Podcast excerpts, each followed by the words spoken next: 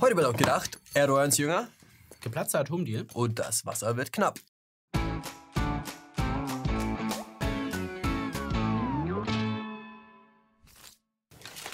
Ganz Fußball Deutschland wartete gespannt diese Woche auf die Bekanntgabe des deutschen WM-Kaders. Jogi Löw sollte am Dienstag verkünden, wer denn mit nach Russland darf und wer nicht. Doch bereits im Vorfeld gab es Schlagzeilen. Viele Fußballfans werden große Augen gemacht haben, als sie Mesut Özil gemeinsam mit Erdogan posieren sahen. Mesut Özil ist gemeinsam mit seinem Nationalmannschaftskollegen Ilkay Gündogan der Einladung von Erdogan in ein Londoner Hotel gefolgt. Dort überreichten beide ihre signierten Trikots Erdogan. Er, Gündogan folgte sogar noch hinzu. Beide überreichten ihre signierten Trikots Erdogan. Gündogan folgte. Ja, Digga. Beide überreichten ihre signierten Trikots Erdogan. Gündogan folgt, fügte sogar noch hinzu, mit großem Respekt für meinen Präsidenten. Ja, Freunde, da war natürlich das bunte Deutschland aufgebracht und der Aufschrei vorprogrammiert. Von so ziemlich allen Seiten hagelte es Kritik. AfD und FDP-Politiker fordern den Rückzug Özils und Gündogans aus der deutschen Nationalmannschaft. Zitat, für wen Erdogan und nicht Steinmeier Präsident ist, der sollte auch nicht in der deutschen Nationalmannschaft spielen, heißt es da. Im Internet wurde eine Petition gestartet, die dazu aufrief, dass beide aus dem WM-Kader rausfliegen. Diese Petition hatte innerhalb von wenigen Stunden 40.000 Unterschriften. Ja, und auch Merkel hat über ihren Sprecher Kritik an der Aktion äußern lassen. So sei die Situation eine, die, Zitat, Fragen aufwarf und zu Missverständnissen einlud. Und nun, war's das? Fliegen Özil und Gündogan wirklich raus? Natürlich nicht. Beide sind für die WM gesetzt. Löw meint, er habe nicht eine Sekunde daran gedacht, sie zu streichen. Denn die beiden sind unverzichtbar für die Nationalmannschaft. Als Integrationsfiguren. Und immerhin, Gündogan hat sich doch zu dem gesamten Vorfall schon geäußert. Zitat, es war nicht unsere Absicht, mit diesem Bild ein politisches Statement abzugeben, geschweige denn Wahlkampf zu machen. Ja, gut, konnte ja auch keiner ahnen, dass demnächst in der Türkei Wahlen anstehen. Ja, und außerdem, ein bisschen mehr Nachsicht würde hier auch ganz gut tun. Wie Oliver Bierhoff. Der merkte zwar an, dass die Aktion ein wenig unglücklich war, aber, Zitat, Man muss natürlich auch verstehen, wie Türken dann auch ticken in, in solchen Bereichen. Ja, Freunde, sind wir doch mal ganz ehrlich. Das dürfte niemanden wirklich überrascht haben. Die Mehrheit der in Deutschland lebenden Türken wählt Erdogan. Warum sollte das ausgerechnet bei diesen Herren anders sein? Özil wurde schon früher kritisiert, als er die deutsche Nationalhymne vor dem Spiel nicht mitsang. Und klar, er hätte sich auch für die türkische Nationalmannschaft entscheiden können. Aber nein, er hat sich für die erfolgsversprechendere deutsche Nationalmannschaft entschieden.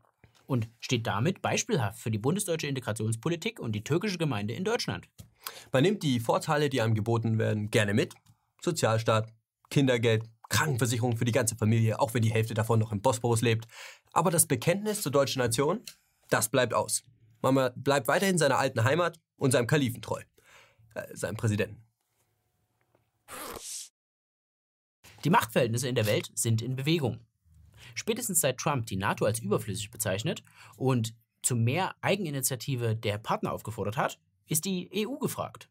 Und jetzt macht Trump ein weiteres Wahlkampfversprechen wahr. Er kündigt den Atomdeal mit dem Iran. Das Atomabkommen wurde 2015 unterzeichnet. Nach 13 Jahren mühsamen Verhandlungen. Der Iran nutzt seit Jahrzehnten Atomkraft zur Energiegewinnung. Allerdings steht er schon beinahe genauso lange unter dem Verdacht, verdeckt an der Entwicklung von Atomwaffen zu arbeiten. Die USA verhängten deshalb Wirtschaftssanktionen gegen die Islamische Republik. Im Atomabkommen erklärt sich der Iran bereit, sein Atomprogramm kontrollieren zu lassen und seine Urananreicherung zu begrenzen. Im Gegenzug würden die USA dann ihre Sanktionen aufheben. Nun ist der Deal futsch, mit allen Konsequenzen. Würden die Sanktionen wieder in Kraft treten, hätte der Iran keinen Grund mehr, auf sein Atomprogramm zu verzichten. Darauf müssen die Amerikaner reagieren. Aber was bleibt nach Sanktionen noch? Die Amerikaner könnten geradewegs auf einen neuen Krieg zusteuern und die Folgen sollten mittlerweile bekannt sein. Instabilität, Terrorismus, humanitäre Katastrophen und Fluchtbewegungen. Höchste Zeit für die EU, das zu verhindern. Schließlich war die EU bei der Unterzeichnung des Atomdeals maßgeblich beteiligt und deren außenpolitische Glaubwürdigkeit steht auf dem Spiel. Direkt nach Trumps Entscheidung twitterte der US-Botschafter, deutsche Unternehmen sollten direkt ihre Geschäftsbeziehungen zu dem Iran einstellen. Für Schwedens früheren Premierminister ist es ein massiver Eingriff in die Souveränität der Europäischen Union. Und der französische Finanzminister wirft die Frage auf, wollen wir Vasallen sein, die die Hände an die Hosennaht legen, wenn die USA Entscheidungen gegen unseren Willen treffen? Eine interessante Frage. Ist die Europäische Union ein Vasall der USA? Deutschland und die anderen EU-Staaten stehen zunächst geschlossen gegen die Amerikaner. Man will das Abkommen retten und sich an die Vereinbarung halten. Das heißt, man müsste gegen den Willen der Amerikaner geschlossen den Handel mit dem Iran aufrechterhalten. Allerdings müssten sich dann die betroffenen Unternehmen auf Strafzahlungen in den USA gefasst machen, wenn sie nicht gänzlich vom US-amerikanischen Markt ausgeschlossen werden. Ja, aber da bekommen die Unternehmen ja bestimmt Rückendeckung von der Politik. Schließlich ist der Handel ja auch im Sinne der Europäischen Union. Ja, davon sollte man ausgehen. Aber die Realität zeigt, dass die Möglichkeiten der Politik ziemlich limitiert sind. Heiko Maas sieht kaum Chancen für einen Schutz gegen die Sanktionen der USA.